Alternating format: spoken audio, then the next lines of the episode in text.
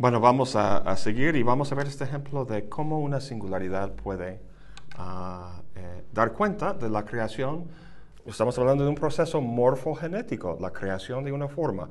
En un caso, forma esférica de la burbuja y en el otro, la- una forma este, cúbica. Dos, dos objetos geométricos con diferentes pues, propiedades, ¿no? Lo, lo interesante aquí es que podemos explicar ah, su génesis ah, utilizando un solo recurso. Esa- entonces recuerda que una singularidad ah, es un punto en el espacio fásico ah, que atrae al sistema o que tiene, por ejemplo, en el caso del, del- del- del- el agua líquido pasando a tomar una forma gaseosa, ¿no? El, eh, si eh, mapeamos o no, no sé cuál es la palabra correcta, si, si mapeamos ah, las trayectorias de las variables en el espacio fásico, vamos a encontrar un punto, una singularidad donde el sistema ah, sufre una, pues este, este cambio catastrófico de una forma a otra. Y esa singularidad es lo que guía, así como el punto medio aquí es lo que, lo- es lo que ah, guía el sistema del péndulo hacia este punto de, de- de estar en medio sin moverse. Ah, lo mismo sucede en el caso, por ejemplo, de, estos dos, ah, de esas dos formas.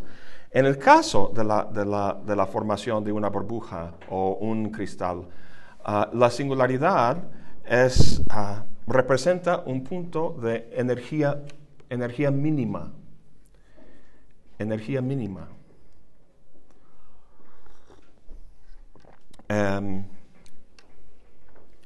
en su desarrollo. ah, ah, y vaya, lo vemos, lo vemos en el, parque, ¿no? La gente vendiendo, pues, este, la, ah, ese líquido con, jabón a los, niños para que jueguen con eso.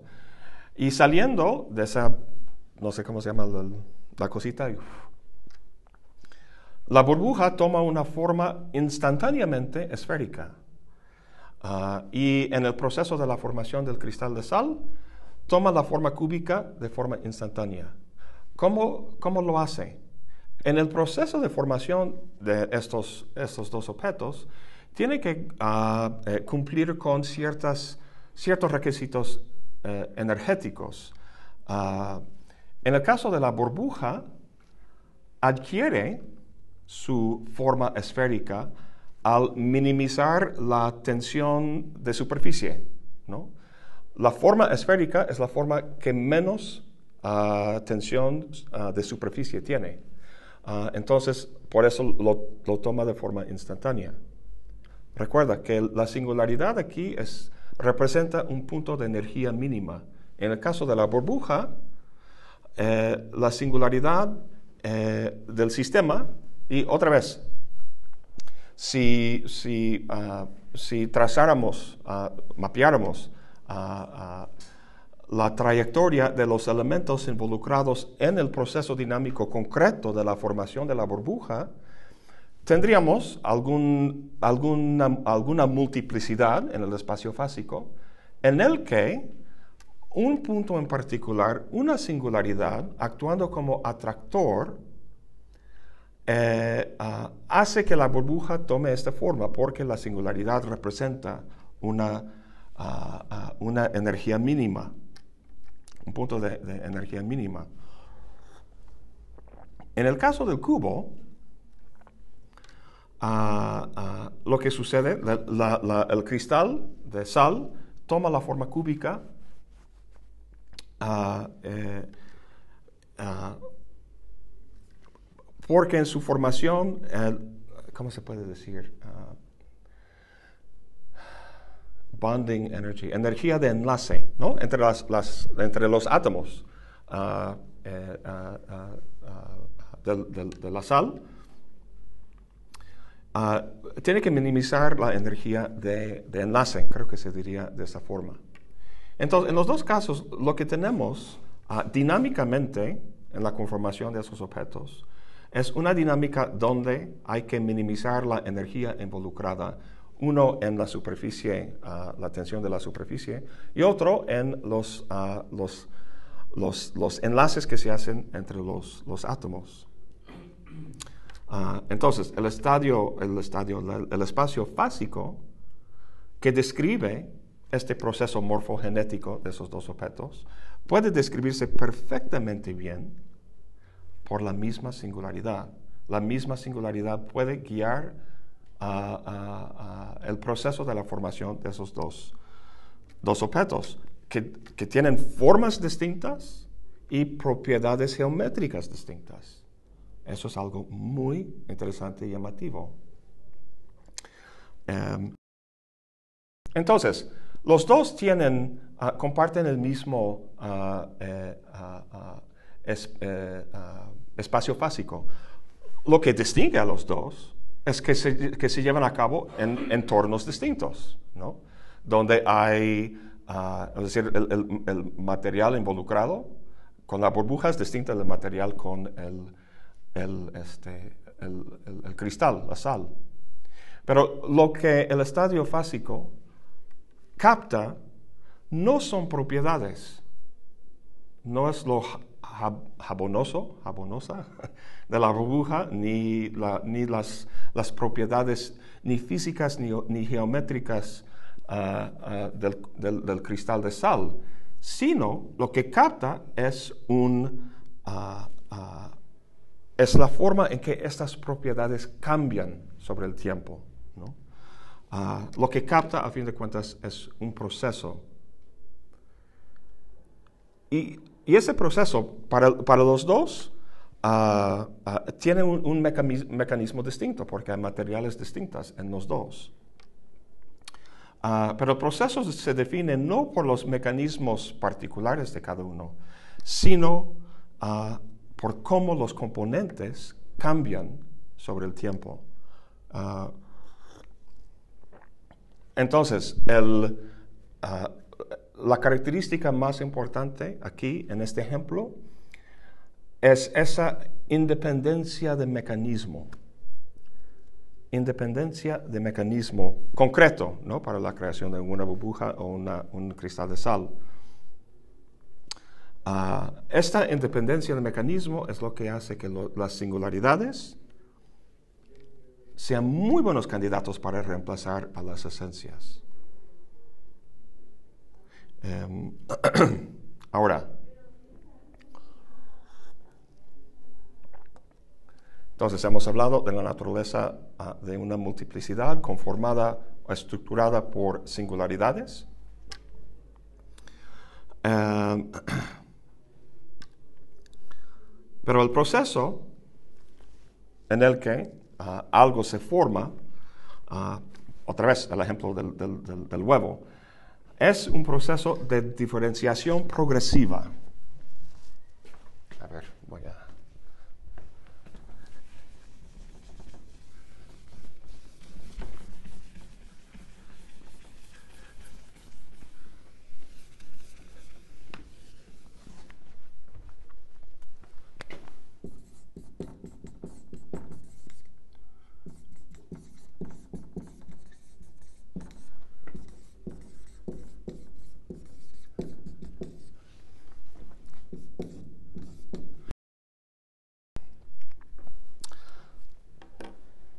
La diferenciación progresiva.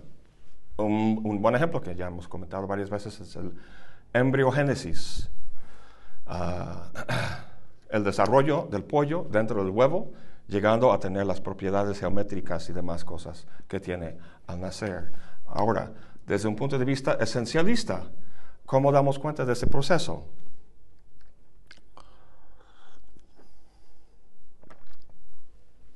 O sea, el, producto de este proceso va a ser el pollo. El, pollo tiene ciertas características, ciertos rasgos, su tejido, sus órganos, la organización de los órganos. Ah, como habíamos comentado, ah, eh, ya están ah, preformados en el huevo, de acuerdo con, generalmente de acuerdo con la posición esencialista. O sea, lo que esas cosas en el huevo serán, ya están determinadas desde, desde un inicio. Em, los biólogos hoy en día no aceptan esa, esta, esa idea de cómo, de cómo sucede el, desarrollo y la individuación. Ah, un pollo llega a ser un pollo a través de su, su, estructura, sus, su tejido, la organización de sus órganos y todo eso, es algo que emerge a través de un proceso. Ah, o está progresivamente, su, su, estructura, los órganos, su organización y todo eso está progresivamente diferenciado. Progresivamente diferenciado. Ah, entonces, el huevo tiene propiedades ah, bioquímicas, tiene información genética y un entorno intensivo, vamos a hablar de eso un poco más adelante, un entorno intensivo, polaridades, gradientes, que forman su estructura inicial ¿no? y posibilitan uh, el desarrollo. Pero el chiste es que no hay, uh, dado esas cosas, uh, no es absolutamente necesario que salga un pollo quiero, ah, ah, quiero volver a, esta cuestión del cuerpo sin órganos, la cuestión de, los, de la organización que platicamos la vez pasada y, eh, y, en general la reflexión acerca de, de, por qué somos como somos.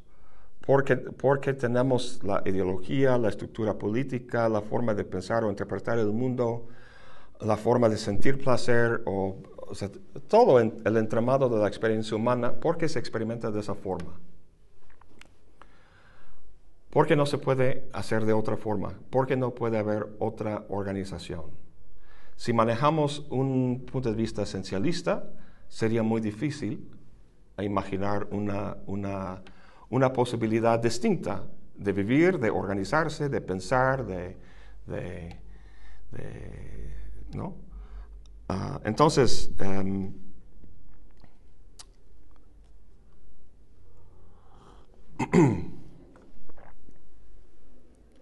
a fin de cuentas, eh, este libro, El Antiedipo, es, está planteando una psiquiatría materialista revolucionaria.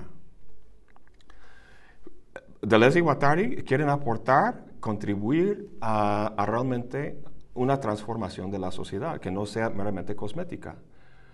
¿Cómo podemos, ah, cuáles son las condiciones para, para imaginar una, una sociedad y una estructura y una experiencia y una vida distintas? Están yendo a, a ese nivel tan abstracto, filosófico, trascendental, raro, con esos términos como cuerpos sin órganos, precisamente para posibilitar eso. Ah, entonces, volviendo al huevo, técnicamente, ¿cómo procede eso? ¿Cómo, ¿Cómo, se lleva a cabo ese proceso de diferenciación uh, progresiva? Porque llega un pollito y no un sapo al final. Um,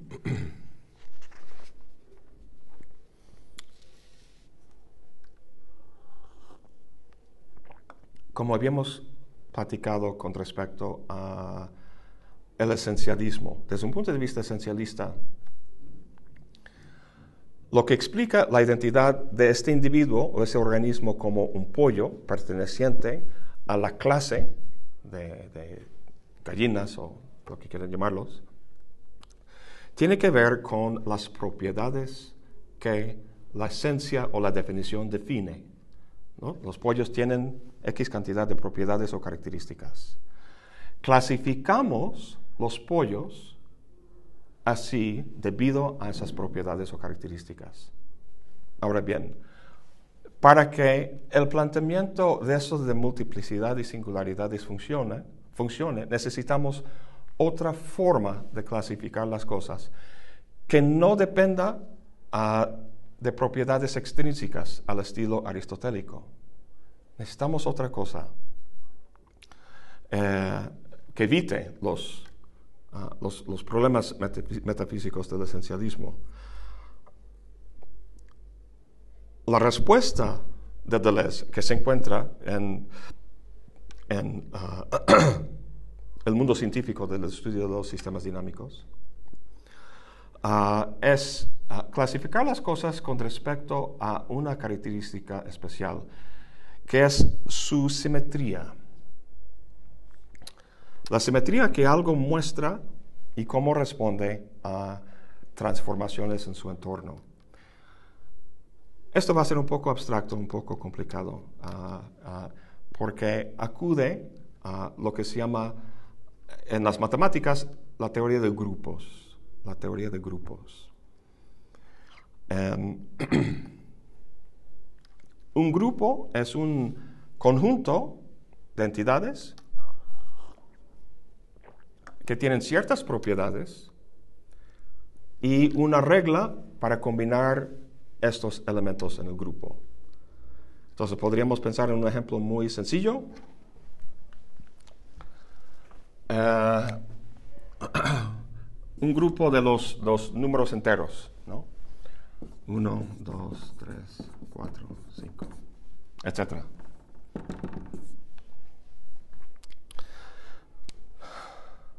la regla siendo la adición de uno con otro.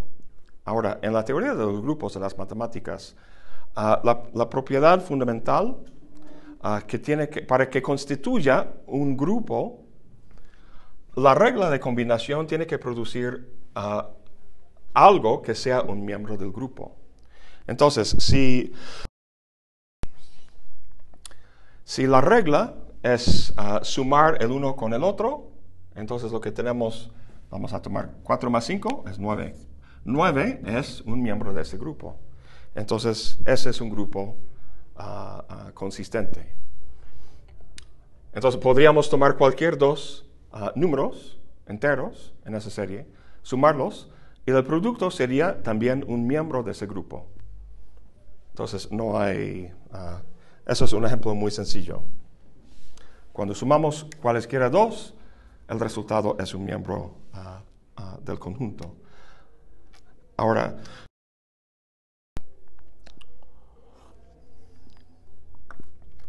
dado que lo, que lo que, nos interesa es el fenómeno de, las, de la diferenciación y, cómo transforma una cosa en otra, cómo transforma ese líquido o esa matriz, ese entorno que es el huevo al inicio, en un pollo, eso es lo que nos interesa, eso es lo que estamos tratando de modelar. Queremos entender ese proceso. Entonces, ah, vamos a considerar grupos o conjuntos cuyos miembros sean no objetos como números, sino transformaciones. Eso es lo que nos interesa, un proceso de transformación. Ah, y la regla siendo ah, la aplicación consecutiva de esa transformación. Un ejemplo sería un grupo un conjunto que consistiera de rotaciones por 90 grados. ¿No? Entonces, el grupo sería 0, 90, 180, 270, 360. Bueno, ese no porque ese es cero, ¿no? O sea, regresamos al, punto donde, encontramos, donde empezamos en el círculo. Si sumamos a 90 y 180, nos da 270. Ese es un miembro del grupo. Ah, si sumamos este y este, 360, ah, que es cero, ¿no?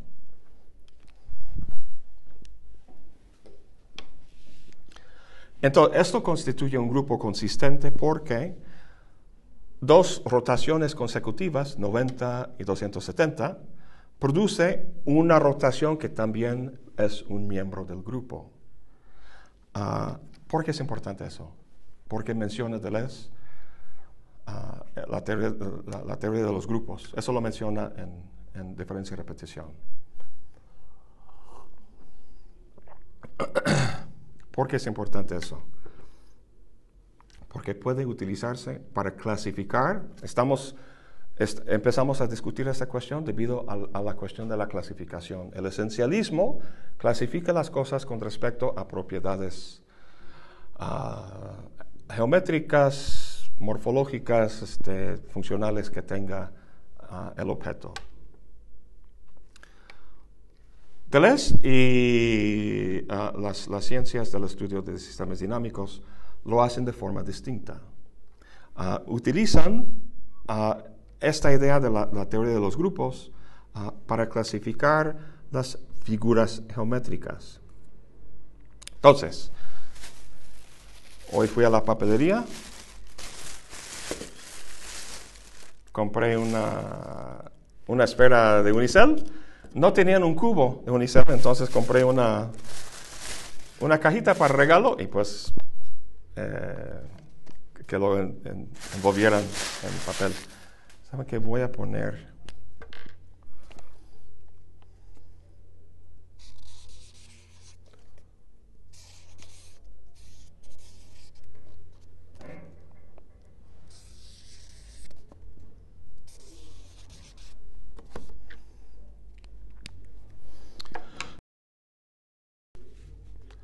Vamos a llevar a cabo una de esas rotaciones en el cubo.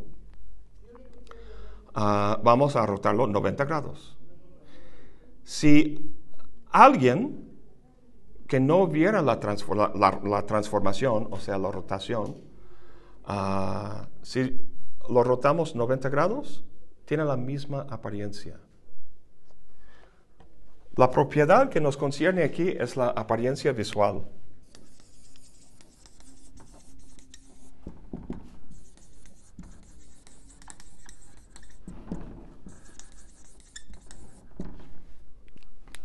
la apariencia visual.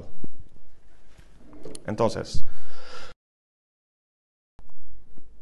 hacemos una rotación con el cubo.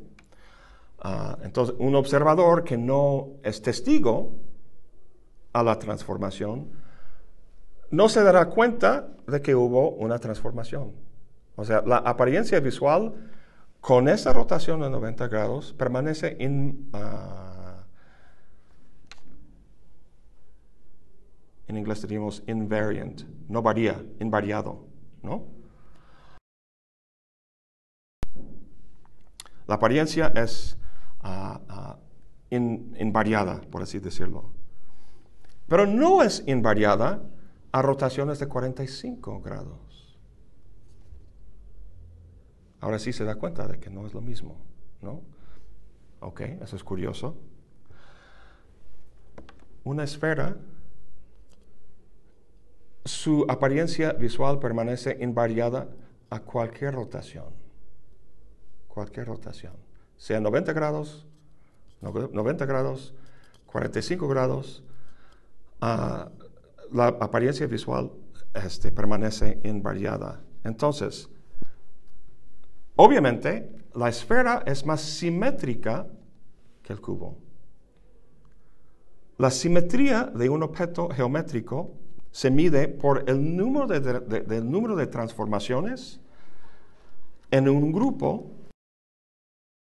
que deja a la, propiedad, en ese caso la, apariencia visual, sin variación, ¿no? invariado, invariado. Entonces, la esfera es más simétrica, tiene más simetría que el cubo.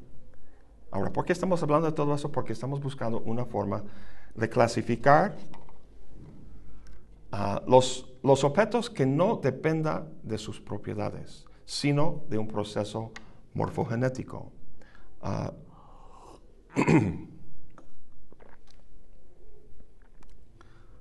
desde, desde, el esencialismo ah, tendríamos que ah, hablar de las, cuántos lados, cuántas superficies este, tiene el cubo, y eso es lo que todos los cubos comparten en común.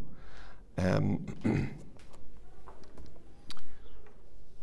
en cuanto a, eh, en cuanto a la teoría de grupos que está utilizando Deleuze, clasifica los objetos de acuerdo con ah, ah, cómo estas figuras son afectadas por transformaciones afectivas. Em, se clasifican ah, por su respuesta a cosas que, se les pasa, ¿no? En este caso, transformaciones como rotaciones.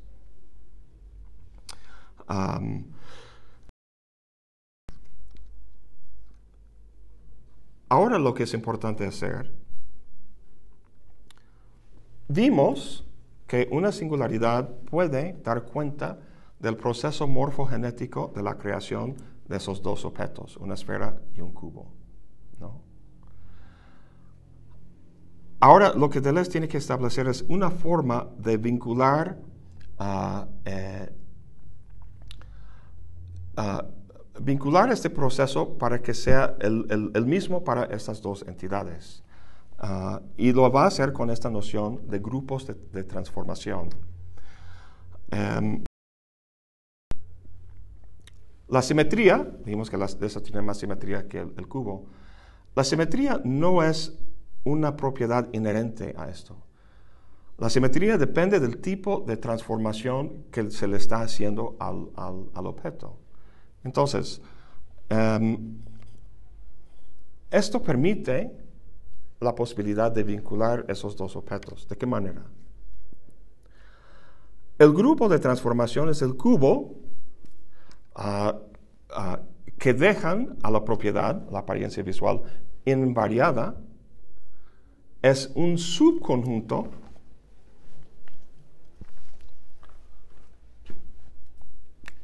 Este conjunto aquí es un subconjunto ah, del grupo de transformaciones que dejan a, la, a, la, apariencia visual de la esfera invariada, que son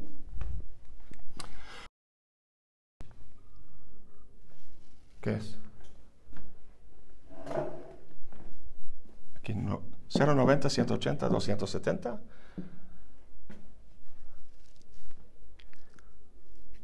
Uno diría, pues, 1, 2, 3, hasta 360.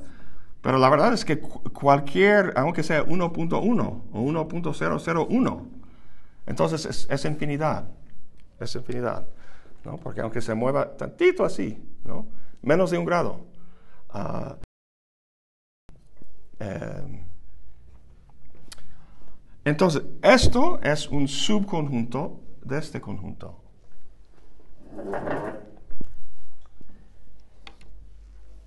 Lo interesante aquí, y eso es algo que vemos en la geometría topológica, en la geometría, en la topología, matemáticamente, ah, los cubos, las esferas, los triángulos son equivalentes. Uno puede transformarse en el otro. No soy matemático, no soy geómetra. No me pregunten cómo, pero así es. Este, a, través de a través de transformaciones. En la geometría euclidiana no. No. A lo que voy con todo eso, a lo que va adelante con todo eso, es que una esfera puede convertirse en un cubo, por así decirlo, al perder uh, invariance, invariabilidad, ¿no? algunas transformaciones. O el, término técnico es uh, eh, sufrir una transición que rompe su simetría. Sufrir una este, transición, una transformación que rompe su simetría.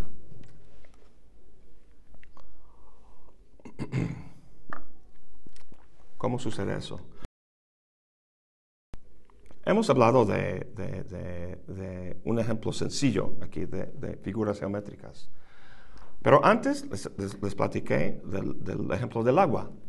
Hielo, agua líquida y luego el vapor.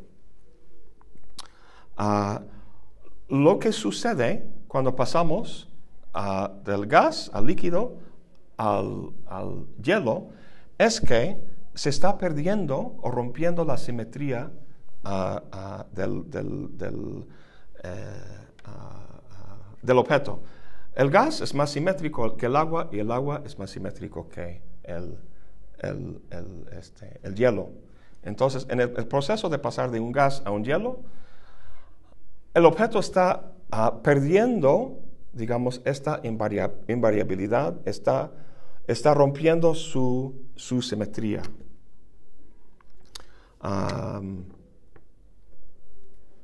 o sea, si tomaras un, una cantidad de gas y lo, y lo, y lo ¿cómo se dice? Lo comprimieras. Uno no, no, no, daría cuenta, así como dando la, cuenta, la, la, vuelta a esta esfera. El gas es mucho más simétrico. Su, su, conjunto de transformaciones, donde la propiedad de la apariencia visual permanece invariada, es casi infinita. Menos con el agua, tiene menos simetría y menos con el hielo. entonces, volviendo a lo que dice, a esta comparación que hace uh, Deleuze en el libro, diciendo que el cuerpo sin órganos es un huevo, no es una mera metáfora. Ah, o sea, la metáfora de un huevo fertilizado que se diferencia en un organismo totalmente formado, el pollo, ah, es de hecho literal, no es metafórico. ¿En qué sentido? La diferenciación progresiva del huevo esférico se logra a través de una, ah, lo que en la literatura llaman una cascada compleja de transiciones donde se rompe la simetría del sistema.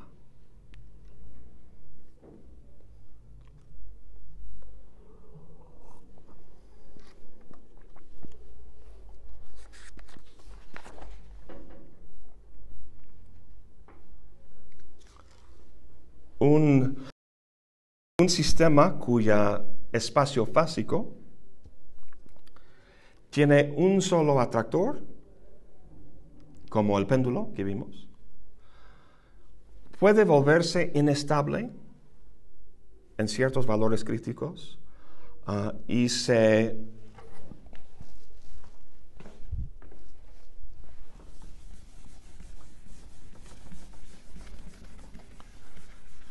se han identificado varios tipos de, singularidades o atractores en los sistemas dinámicos. Un atractor de punto, uno eh, ah,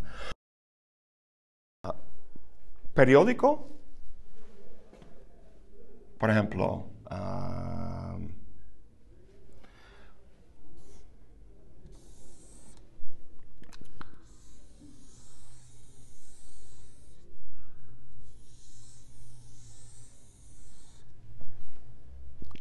Esto describe las trayectorias ah, en un sistema de, depredador y presa, como, ah, como este, en, una, en un lago, peces y algún depredador, o en un campo, este, eh,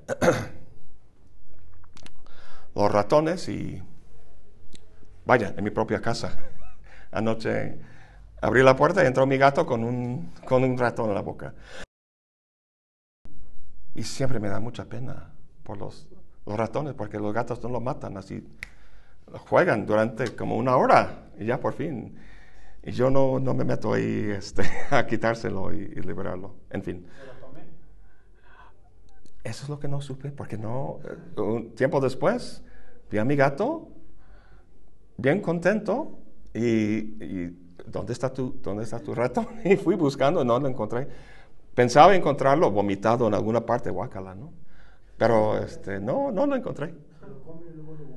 Sí, sí, eso ha pasado este, antes, pero no, no lo, eso fue hace un, eso fue, este, sí, anoche. Entonces, a lo mejor este, llegando a casa esta noche lo, encuentro en alguna parte ya apestándose. Uh, Ah, entonces, eso, ah, eso es un atractor un poco más complicado, ¿no? Esto, imagínate que tomas una canica en el lavabo, ¿no? Lo tiras y va, El hoyo en medio es el atractor del sistema. Y muy sencillo. Ah, es, muy, es muy difícil perturbar ese sistema, hacer que el sistema se vuelva caótico o turbulento, ¿no? Puedes desplazar, ahí va la canica y lo desplazas así, pero regresa muy rápidamente a su conducta anterior hasta llegar ahí abajo, en, el, hoyo. Ah, algo un poco más complicado es, ah, es un atractor periódico donde pues depredador, depredador y presa. Entonces, y esto indica poblaciones, ¿no? Ah, muchos gatos significa pocos ratones, ¿no? Empiezan a morir porque no hay suficiente alimento. Entonces, menos depredadores, más este, ratones. Y entonces pueden ver cómo, cómo va ciclando esta, esta cuestión. Luego hay un eh, ah, atractor ah, ah, modelado sobre la superficie de un torus. Es una figura matemática como la forma de una dona, ¿no? Así van las trayectorias ah, del sistema sobre la superficie de la dona. Esto, intentaban utilizar esto para, para describir la dinámica de los tres cuerpos, ah, el problema de los tres cuerpos, ¿no? como los planetas. Ah, haciendo eso muy, muy complicado, pero no podían. Luego hay, lo que se llaman los atractores extraños, que es lo que trabajé en mi tesis doctoral. Y el más famoso es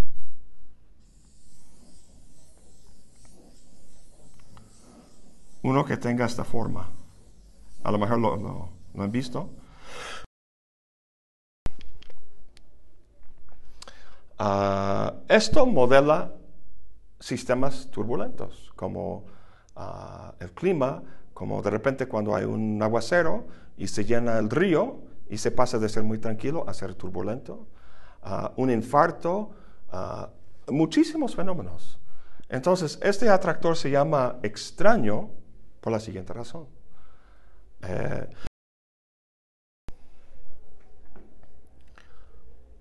combina trayectorias infinitas, ¿no? ¿Se acuerdan del, comportamiento del péndulo en el espacio? Un círculo así perfecto, la perfección. En un sistema turbulento, como un huracán, el río pasando después de un aguacero, el agua, ah, las trayectorias no se repiten perfectamente, ¿no? Un infarto cardíaco, sino que está, eh, si lo describimos en el, el, espacio fásico, lo que tenemos no es algo definido como estos, sino aparentemente, aparentemente lo que tendríamos uh, si mapeáramos la evolución de las, o las trayectorias de las variables del sistema, lo que encontraríamos es que esas trayectorias serían caóticas. Así. Pero no es así. Resulta que hay orden en el caos. Este atractor se llama extraño porque uh, pone trayectorias infinitas dentro de un espacio limitado. Uno pensaría que esto tendría que ocupar un espacio infinito, ¿sí? porque si no se repite la trayectoria, va a esponjarse como, como cabello, ¿no? Cuando, este, cuando, bueno, yo no tengo entonces, eh, no tengo muy claro cuando las condiciones bajo las cuales se, esponja. Ah, pero la idea es que, ah, ¿qué es lo que permite que ah, los, los, sistemas caóticos o turbulentos no tengan esta forma sino esta? ¿Dónde está el orden en el caos? Eh, bueno, no, no, quiero hablar mucho de eso porque no viene totalmente al caso aquí, ah, pero eso es lo que trabajé en mi tesis doctoral, entonces le tengo especial, especial afecto. Perdona por la voz, otra vez. Ah, tiene que ver con la, geometría que se utiliza para modelar eso. El chiste es que los, investigadores, esto fue creado en los años 60 por un meteorólogo que se llama Edward Lorenz, ah, un alemán trabajando en Estados Unidos, que estaba utilizando las primeras computadoras, ¿no? que podían procesar tanta información así de forma muy rápida. Ah, eh, y, lo que salía de, sus modelaciones en la computadora no era esto, sino esto.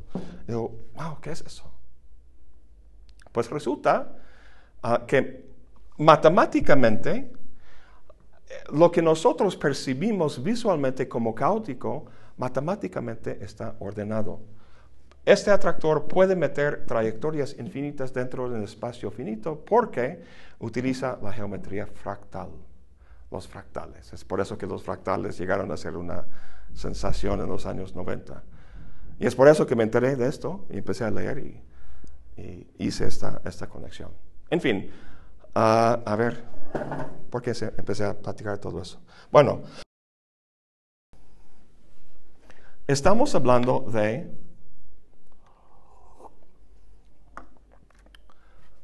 ah, estamos hablando primordialmente de la diferenciación progresiva. Inicialmente el huevo, vamos a es un huevo de avestruz. uh, El interior está en una condición inicial de mucha simetría. Para que eso se desarrolle, esa simetría tiene que romperse. Tiene que haber diferentes puntos en la dinámica, como en los, puntos en la transición ah, de un estado de, de, agua, ¿no? de sólido, de líquido a, gas. Ah, Ah, tiene que haber puntos donde ah, esta simetría de un estado se rompe y, ah, y pasa a otro, otra, otra configuración. ¿no? Entonces, em,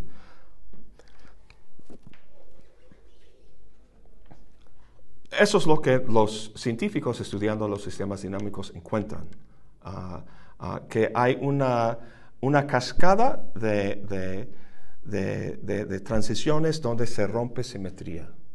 Y va de mayor simetría a menor simetría. Y esto es el proceso, esa es la flecha, digamos, ah, del, proceso de diferenciación. Lo pueden ver hoy en la noche llegando a casa y ponen un, un traste grande lleno de agua y empiezas a,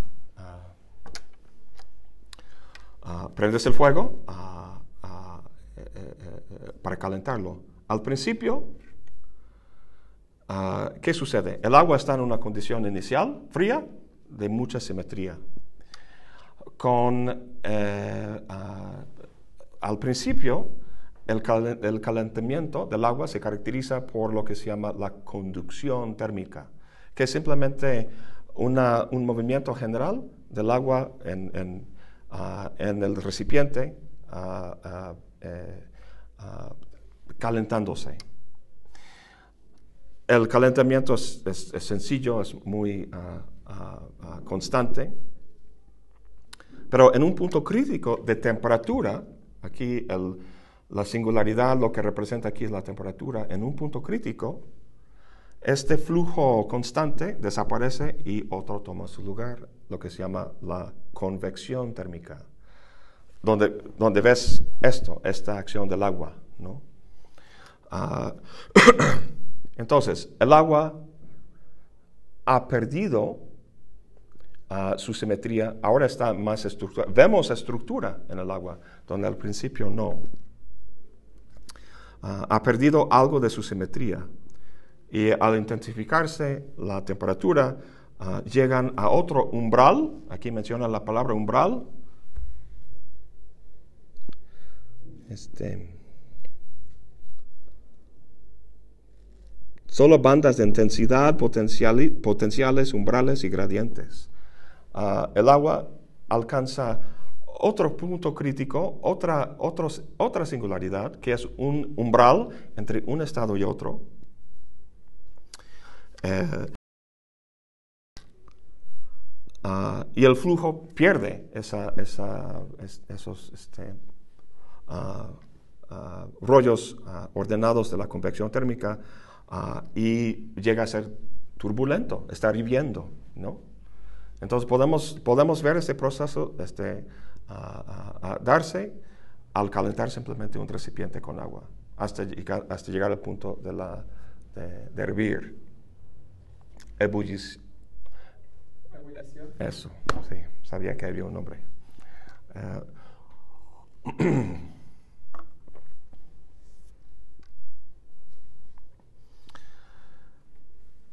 Bien, a ver. Sé que han de, estado, han de estar un poco así como... Eh, antes del, descanso yo creo que más o menos este, no había mucho problema. Eso con la teoría de grupo, simetría y todo eso, sé que es un poco más complicado. Ah, para ir terminando un poco, las esencias para Deleuze son, uh, son abstractas, son generales y hay una relación de semejanza entre el modelo, que es la esencia, la idea platónica, y la copia. En el caso uh, de las multiplicidades y las singularidades que impulsan el desarrollo, el desarrollo del sistema, uh, no hay ninguna semejanza entre el producto, una burbuja, o un, cubo de, ah, cristal de sal. Ah, es decir, la misma, la misma singularidad puede dar paso a las dos, ah, a las dos formas. Y, no se parece a, ninguno de los dos. Esta independencia morfológica y de mecanismo es muy importante para, para Deleuze porque nos permite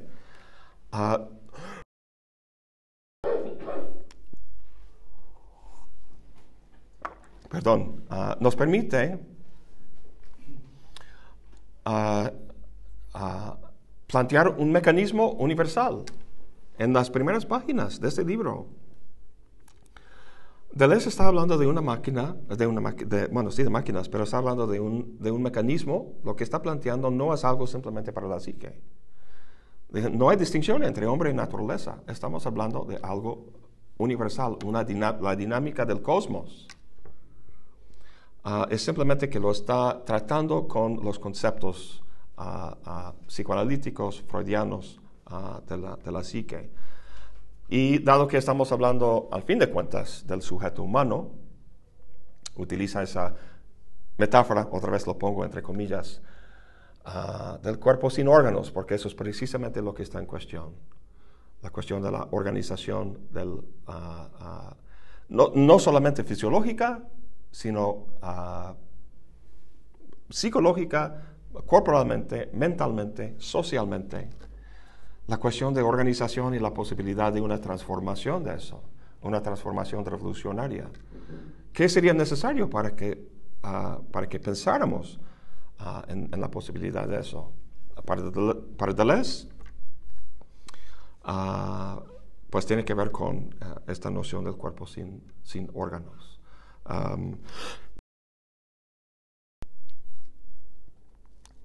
las esencias, la primera vez que leemos a Platón y leemos sobre las ideas platónicas, donde están en algún, algún cielo, algún lugar trascendente. Y yo siempre los visualizaba como en un estante, ¿no? Ahí está la idea del caballo, X número de cosas, ¿no? Y ahí están todos uno al lado del otro y cada uno individual y ahí así como guardaditos. Em, vaya, como si fuera un cielo de arquetipos, ¿no? pensando en términos uh, jungianos. Eh, siempre lo visualizaba yo así, de esa forma. Ah, pero sea como sea la visualización, lo que sí es cierto es que el uno es distinto del otro. La idea del caballo no es igual a la idea del bien o la idea de, de, árbol, de lo que sea, ah, sino que existen eh, el uno al, otro. Es muy distinto en el caso de las, uh, la multiplicidad de, de, Deleuze. En, en diferencia y repetición se llama idea con I mayúscula. Así lo llama la idea. Am, el cuarto capítulo tiene que ver con la conformación de la idea y luego su actualización en un entorno intensivo en el quinto capítulo, pasando de ser meramente virtual a ser actualizado. ¿no? Entonces, ah, lo que lo que nosotros experimentamos de forma consciente ah, es algo actualizado, sea ah, una, una, ah, una idea, un pronunciamiento, el lenguaje, un objeto, en el, mundo físico empírico de, de la, sensación. Lo que experimentamos, lo que estamos experimentando para Deleuze es algo que ha sido actualizado. Esto lo trata en el quinto, no, no vamos a hablar mucho, mucho de eso, casi nada. Lo que sí quería, quería decir es que ah, la multiplicidad, lo que también llama a, a un... Fíjense, es muy interesante la frase que utiliza. A un universal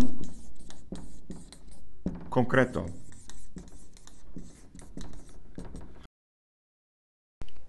La, la la multiplicidad también lo llama un universal concreto. Es universal porque no, porque no es contingente, no tiene que ver con las condiciones para nada más la creación de esta cosa en, en- un momento determinado, sino las condiciones generales para la, la- la- la- la creación de cualquier cosa, la dinámica general. Es, es universal, pero no es abstracto, es concreto. Es algo inmanente a, procesos dinámicos y energéticos de este mundo en que vivimos. Si no es algo trascendente, no es la mano de Dios, no es el espíritu absoluto, no son ideas platónicas. Entonces, esas ideas o esos universales no existen de forma aislada en un instante, sino que están, para Deleuze, como interconectados en un continuo, en un continuo. Ah,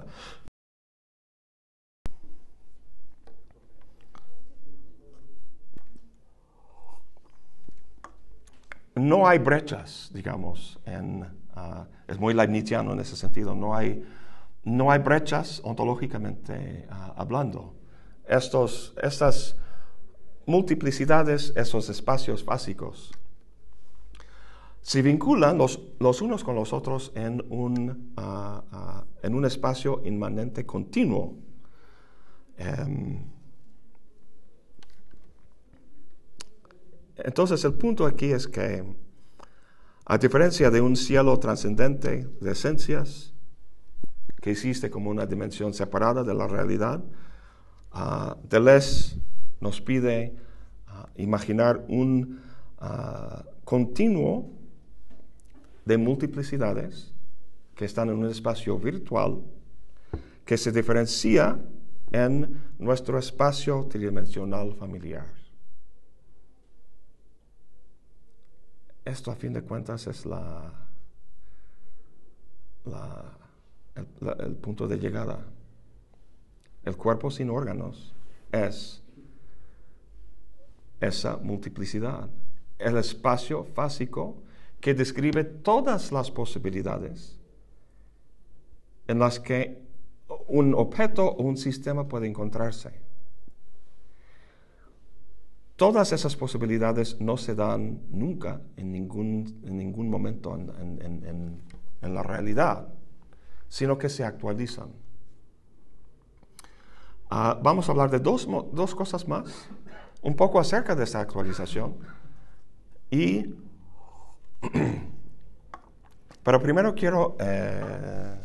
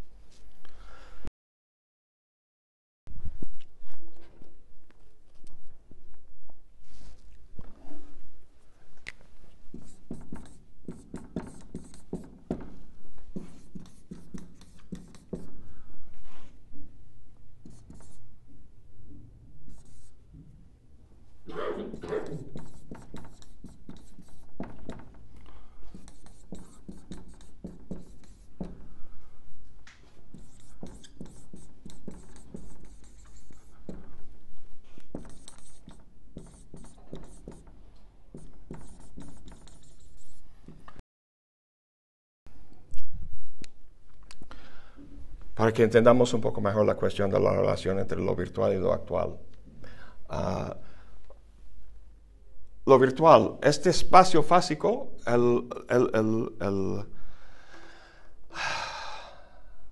la modalidad ontológica de la multiplicidad parte de uh,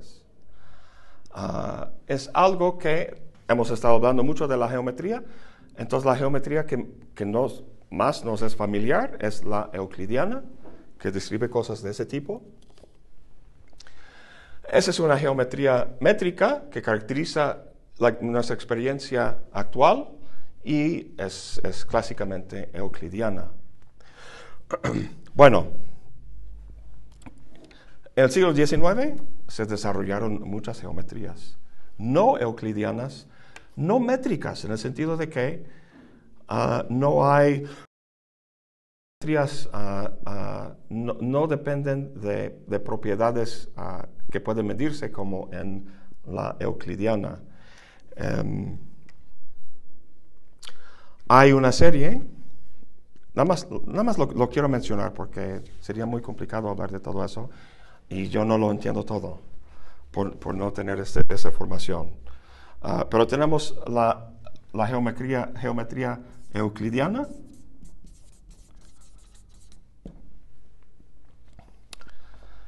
Luego la geometría uh, lo que se llama, al menos en inglés, afín, no sé en español, proyectiva, diferencial. Y topológica. Ahora, el punto es que en volviendo a este léxico de diferenciación, la geometría euclidiana es la geometría más diferenciada, en la que encontramos más clases o tipos de objetos, esferas, cubos, triángulos, etcétera, etcétera, etcétera. Ah, hay más diferencias en la geometría, geometría euclidiana. En la geometría afín, afine, hay menos diferenciación, hay más equivalencias. En la geometría euclidiana, dos triángulos son equivalentes si sus lados son equivalentes. En la geometría afín, no. Todo, todo triángulo es equivalente a todo otro. Y esto, este, ah, vamos ah, subiendo hasta llegar a la geometría topológica, donde hay la, menor, digamos, diferencia entre, entre, entre objetos. Todo está...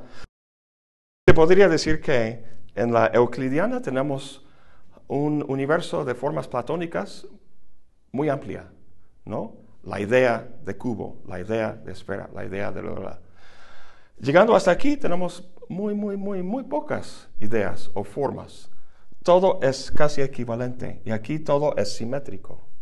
Entonces,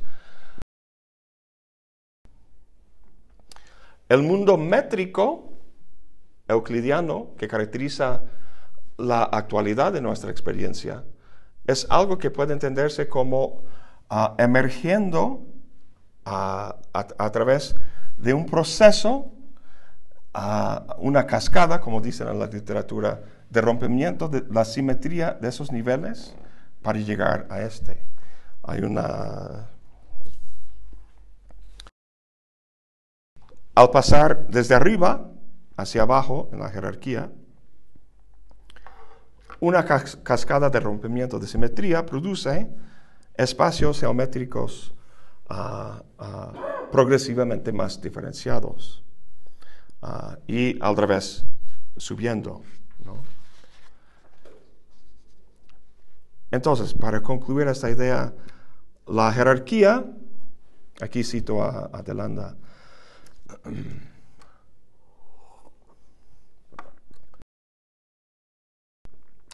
La jerarquía topológica diferencial proyectiva afín euclidiana puede verse como representando un escenario abstracto para el nacimiento del espacio real, como si el espacio métrico que nosotros habitamos y que los físicos estudian y miden, naciera de un continuo topológico no métrico, ah, ah, este continuo topológico diferenciándose, adquiriendo estructura, ah, siguiendo una serie de, transiciones de rompimiento de simetría.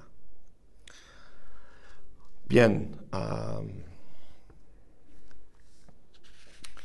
como, como final,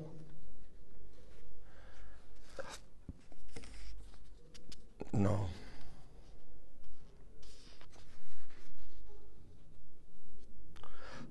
Creo que ya. Ya me pasé con este, la. Eh, estoy buscando la palabra. Creo que ya. Jodiste lo suficiente tus, tus esquemas. Es, es, es, esa mucha información. Lo explica de forma mucho más. Esa es una síntesis de lo que presenta Delanda en este libro. Ah, no sé por qué no lo traduce al, español. Ah, e, entonces es, difícil como ah, exponer eso en, dos o tres horas. Pero para mí es, es imprescindible, o sea, la, la forma más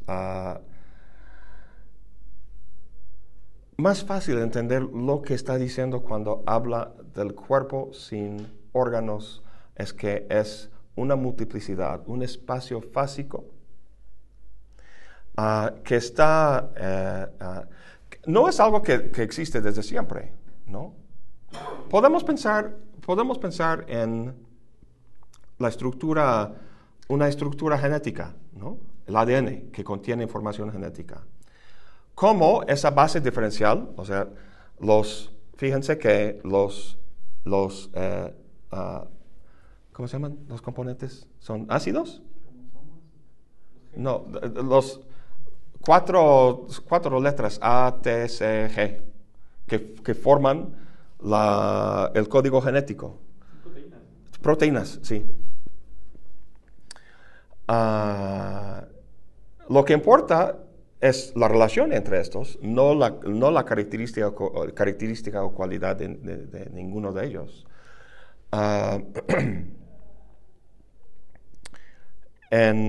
Ah, a ver, se me fue el avión. Quería, mencioné eso porque quería ilustrar eso, decir algo. Ah, ¿Qué es lo que dije justo antes? Odio cuando eso me pasa.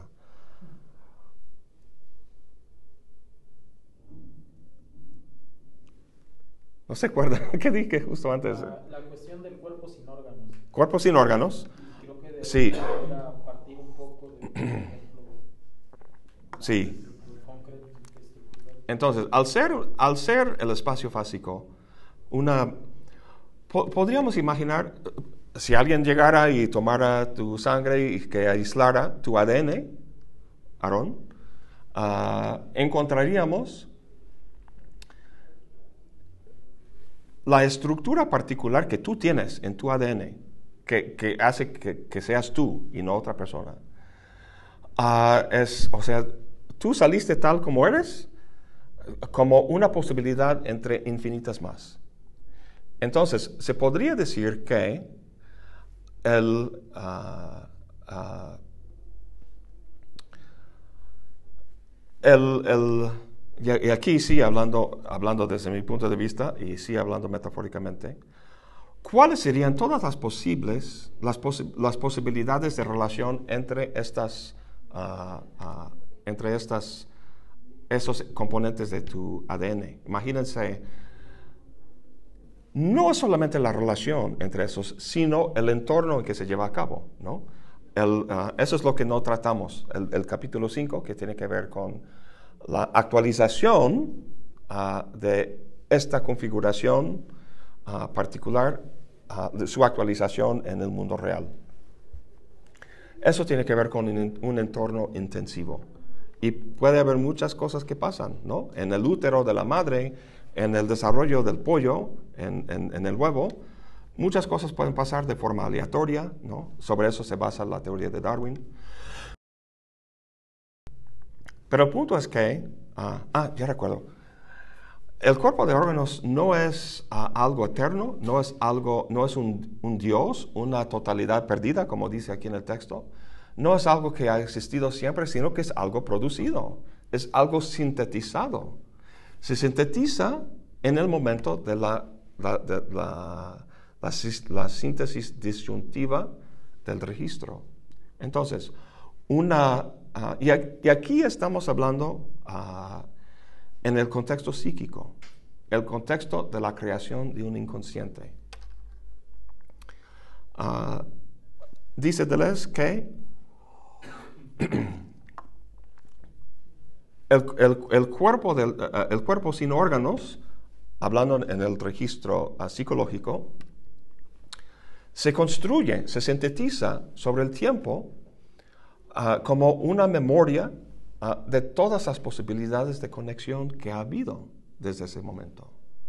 Entonces, es, el- es- la síntesis semiótica eh, de la significación que va registrando todas esas conexiones de la primera síntesis en un, en un ¿cómo se dice? Reservoir. ah, ay, se va la- la- en un, en un ah, pues, tanque, de pos- ah, en, en una- un espacio de posibilidades, ¿no? Eh, y entonces, que, que imaginemos esto como ah, las proteínas del ADN y todas las posibilidades de conexión que puede haber entre estos. ¿Cuáles son todas las posibles diferentes estructuras? El cuerpo sin órganos cósmico sería el, el, ah, el espacio fásico que contenga, y aquí estoy pensando en Leibniz, ah, sin duda, la forma en que cualquier concepto de un individuo contiene toda la historia del cosmos, inscrito en su propia, ah, ah, ah, en, el propio concepto de Julio César, es el ejemplo que utiliza ah, Leibniz. ¿Por qué todo se dio de esta forma? Bueno, en Leibniz la respuesta es la, la ¿qué? No sé si se acuerdan. ¿Por qué vivimos en el mundo en que vivimos? Mejor de los mundos posibles, la, la armonía preestablecida, ¿no? Obviamente Deleuze no acepta, le gustan muchas cosas en Leibniz, pero ese no. Entonces, el mundo en que vivimos, con este, las cosas políticas que están sucediendo, no es para Deleuze la mejor en que vivimos. ¿Cómo podemos cambiarlo? Tenemos que entender el sustrato de posibilidades. Ese sustrato es el cuerpo sin órganos. Eso es algo histórico, es algo que se desarrolla.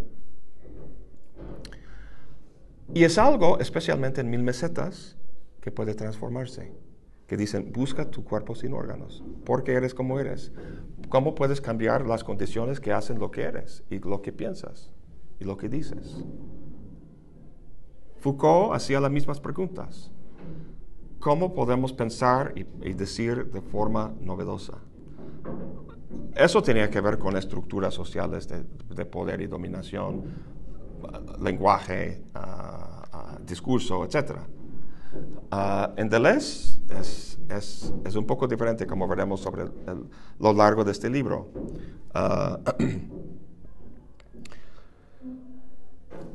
Cuando leí ese libro, entendí por fin el cuerpo sin órganos. De, ah, es eso. Es eso, es, es tan sencillo. Ah,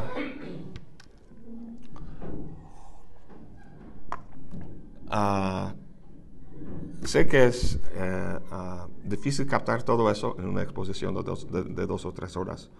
Espero que hayan captado al menos ah, unas ideas básicas, especialmente el espacio ah, básico y qué es lo que representa. Am,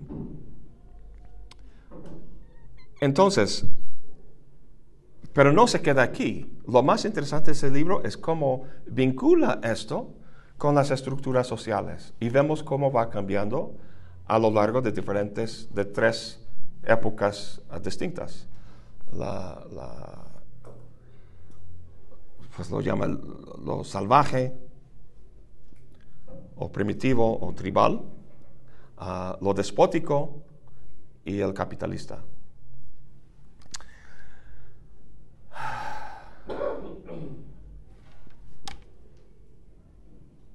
¿Alguna pregunta?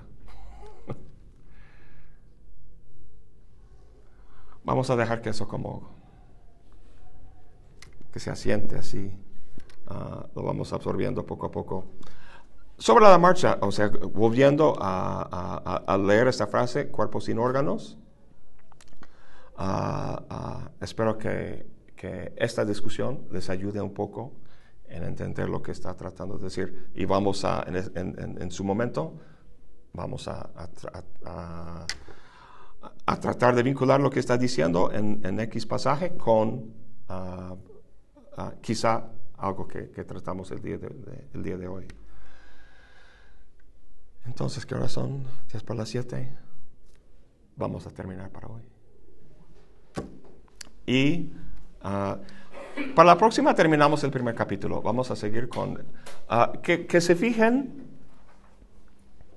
Vamos a empezar con la, ah, para platicar de la tercera síntesis ah, conjunctiva de del consumo, así lo llama, y luego la parte más interesante de la segunda parte del primer capítulo es donde habla ah, del... ¿Saben qué? No se vayan. Hay, un, hay una entrevista donde Deleuze ah, dice que el cuerpo de, Spinoza es el primer filósofo del cuerpo sin órganos, dice. El cuerpo sin órganos no es más que Deus sive natura. ¿En qué sentido? La sustancia spinozista, hay una sola sustancia, que es Dios, es la totalidad, es la naturaleza. Y esa sustancia se, entiende en, en términos de dos cosas, atributos y modos. Hay infinidad de atributos, según Spinoza. Las únicas dos de las que nosotros somos conscientes son qué? El pensamiento y pues, cuerpo. Vamos. Extensión. Extensión. Sí. Y los modos son las formas particulares en la que esta sustancia se expresa. Las posibilidades de expresión son infinitas, pero las expresiones actuales son finitas. Esa es la diferencia entre lo virtual lo actual, entre lo entre o sea, es, por eso que compara el, el- el cuerpo sin órganos con la propia, propia idea de sustancia. En, ah, en lo que nosotros, de lo que estamos nosotros conscientes son los modos, nunca la sustancia. De la misma forma que, que- que no- el cuerpo sin, no tenemos acceso al cuerpo sin órganos como tal. Así, aunque, aunque en el texto habla de, de algunas... ah, ah, ah, eso lo vamos a tratar cuando hablamos de la tercera síntesis un poco más, pero hay, hay condiciones psíquicas de catatonia, donde uno simplemente se desenchufa, retira toda inversión de libido en los objetos, se regresa y se apaga, y eso es como estar en el pleno, en- él lo llama el lleno cuerpo sin órganos. ah, con intensidad cero, todo así apagado, luces apagadas, Ah, sin afectividad. Porque uno está en la condición, o sea, el, el- cuerpo sin órganos o el Deus sive natura es una condición en la que uno no puede, es la condición de la vida. Y estando ahí no hay, no hay, no hay, no hay vida, no sé cómo expresarlo, pero lo, vemos con más detalle en la próxima sesión cuando hablamos de la tercera síntesis. Ah, pero también lo podemos ver desde, desde Spinoza, es el cuerpo sin órganos. Ok, les suelto, adiós, buen fin de semana, hasta el próximo miércoles.